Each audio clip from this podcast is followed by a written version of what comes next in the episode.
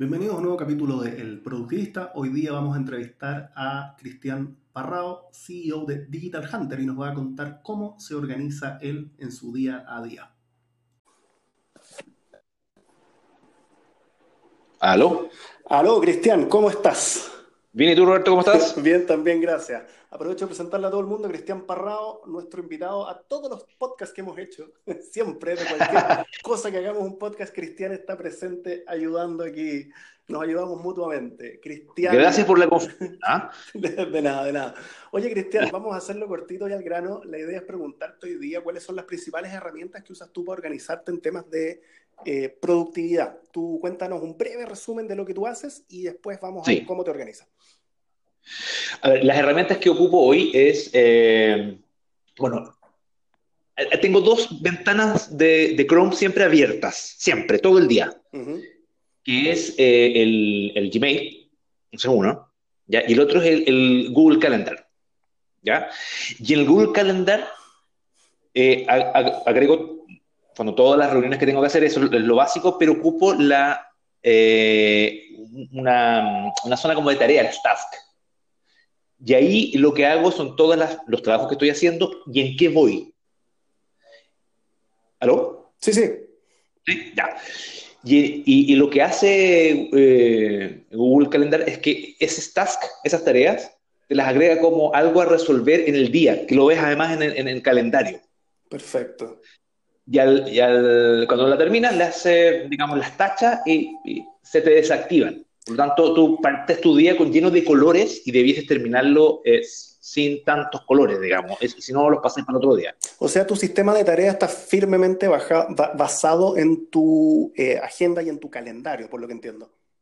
Exactamente. Yo, revisé otro, o sea, he recorrido otro software y, al final este me pareció que era el que menos ventanas habría y menos aplicaciones habrían también de mi celular. He, he pasado por varias. Pero con estas dos creo que me, sirve para todos los días, todo el día.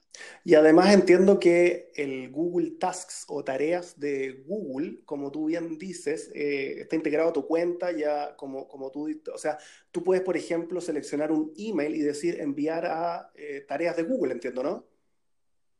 Claro, eso eh, lo envías, sí, sí, lo envías, exactamente. Y además hay otro hay otro que, mira, lo, ocupé en algún momento y, lo olvidé, pero, pero que también es de Google, se llama Google Keep, creo. Sí, correcto, como Evernote. Como Evernote, es un Evernote y, tú grabas, pero, pero tenéis que tener la disciplina que a veces a mí me cuesta mucho. Vas caminando, grabas alguna idea, escribes algo, sacas una foto y después todo lo, todo lo recopilas en, Google Keep eh, cuando llegas a la oficina y lo puedes ver en, su versión de escritorio. Claro, pero, pero, una cosa son las tareas, ¿cierto? Que usas el Google Tasks, pero también hay otros otros requerimientos. A veces, muchas veces necesitamos como guardar información. ¿Ahí utilizas Keep o usas otro sistema? Eh, yo diría que lo último que he ocupado es Keep. Pasé por Evernote, pero, pero esto de estar solo asociado a una marca, en este caso Google, me pareció más cómodo. Eso que se integraba mucho mejor. Claro, claro. Eh, a veces, claro, me grabo, tengo una idea, voy caminando, la grabo, eh, porque estoy seguro que se me va a olvidar, no, la puedo anotar mientras estoy caminando.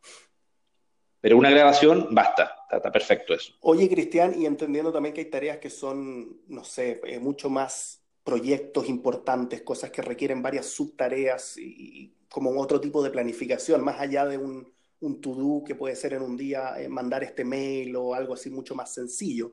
Eh, ¿Esos proyectos tú también los llevas en, Google Tasks o usas algún otro tipo de sistema? Ah, ahí ocupo otro, porque en el fondo el Google Tasks lo, eh, que te permite es eh, las cosas, los to-do, tus urgencias. Pero los proyectos más grandes, ahí ocupo Trello. Y ahí lo tengo. Y, me pasa algo con Trello que, que lo encuentro muy amigable y, me, me, tomo el tiempo y, me demoro en cada. Porque ahí tú puedes abrir como unos tableros y puedes integrar a gente para eh, trabajar en algunos tableros y en otros no. Y, ahí es súper completo porque puedes subir información, tú qué hacer, digamos, también tener tú eh, calendarios, eh, puedes pasar información. Y está como ultra, ultra ordenado. Encuentro súper bueno Trello. Muy, muy, bueno. Pero te entendí que tú, tú le encontrabas algún pero, algún, alguna desventaja o no? Es que en, algún momento, eh, en el fondo, es otra ventana que abrir. Ok, ok. Tu concepto general es minimizar las ventanas, minimizar los puntos de entrada, ¿no? Porque en el fondo, claro, si uno fuera al revés, tendré lleno de ventanas para, para organizarte, pero eh, me, distraigo también. No, no, ¿cachai? Eh, ojalá, por ejemplo, claro, en el caso de Google no tengo lo que, lo que me permite Trello, entonces ahí Trello es único. Pero no me quiero saltar a otro porque, porque en el fondo podría estar así infinito y, me desconcentra al final, no, no logro avanzar en, mis trabajos. Bienvenido a mi vida. Oye, hay una, no sé si nunca lo he probado porque yo no utilizo Google Tasks, pero eventualmente eh, la conectividad de Trello es bien amplia y usando Zapier o If This Then That, tú eventualmente podrías, no sé si lo has explorado, conectar las tareas de Google con Trello. No lo he, lo he escuchado, no, lo he probado. Eh, sí, porque ahora el, el Google Tasks es bien básico es bien básico. O sea, eh, eh, es, tengo que hacer estas tareas, hay algunas que se, eh, no sé cómo es la palabra, intentan. Sí, sí. como que pertenecen a otra, pero no, no, se puede hacer muchas, no, no puedo compartir con otra persona, no, no, sé cómo hacerlo, se ve bastante simple. Sé que hay algunos conectores, pero no los he probado. Entonces, perdón, dale, dale. No, y, y, quiero agregar una más que va a parecer medio anecdótico y medio, medio tonto a estas alturas, pero eh, que incluso he mandado a mis amigos, tú, uno de ellos es agarrar lápiz y papel. Y el mapa mental eh, está más vivo que nunca, por lo menos, no sé, los que tenemos una, como una habilidad como más para dibujar y hacer esquemas, me encanta hacerlo porque me ordena la cabeza también. Claro.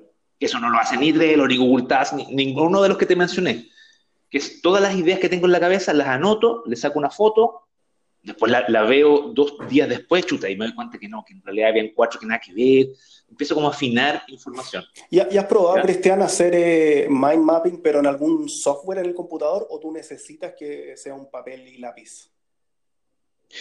Pareciera que hay algo, eh, en algún momento lo probé y, no seguí, pero pareciera que hay, un beneficio como de no estar con la pantalla hay un beneficio mental mío, que es, no, sé si lo recomiendo a otra persona, es solo mío, que en el fondo es como divagar, es como dibujar, divagar, toca a otros partes del cerebro. Perfecto. Por eso me sirve, eh, la, vez que probé los mapas mentales, eh, había que ocuparse de software, dónde los guardaba.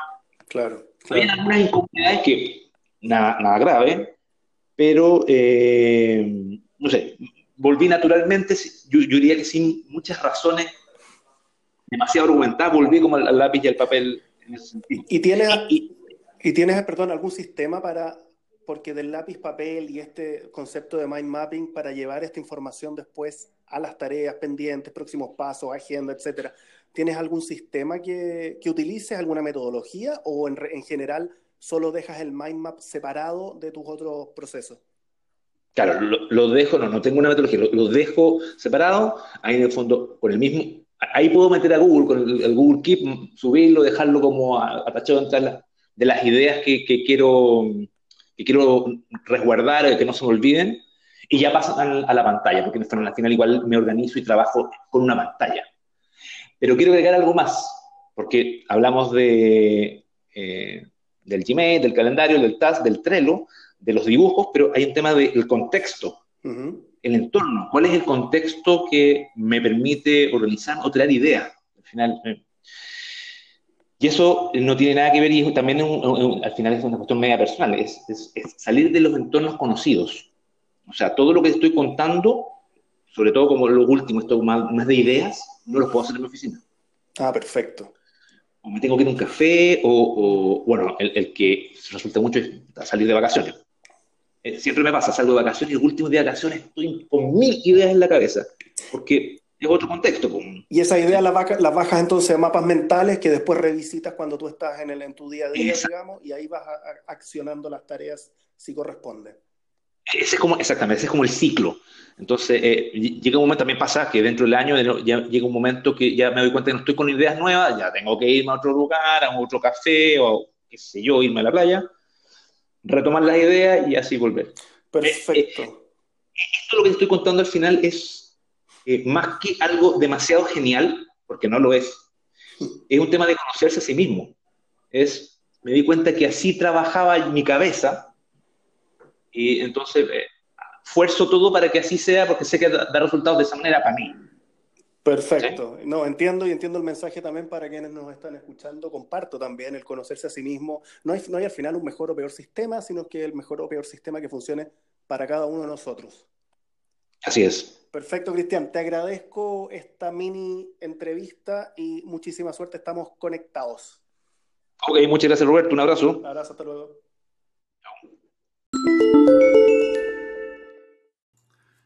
Espero que esta entrevista te haya gustado y recuerda visitar www.elproductivista.com donde podrás suscribirte a nuestro newsletter y recibir toda la información respecto a tips, trucos, metodologías y herramientas de productividad para avanzar mucho más y llegar más lejos. Hasta la siguiente.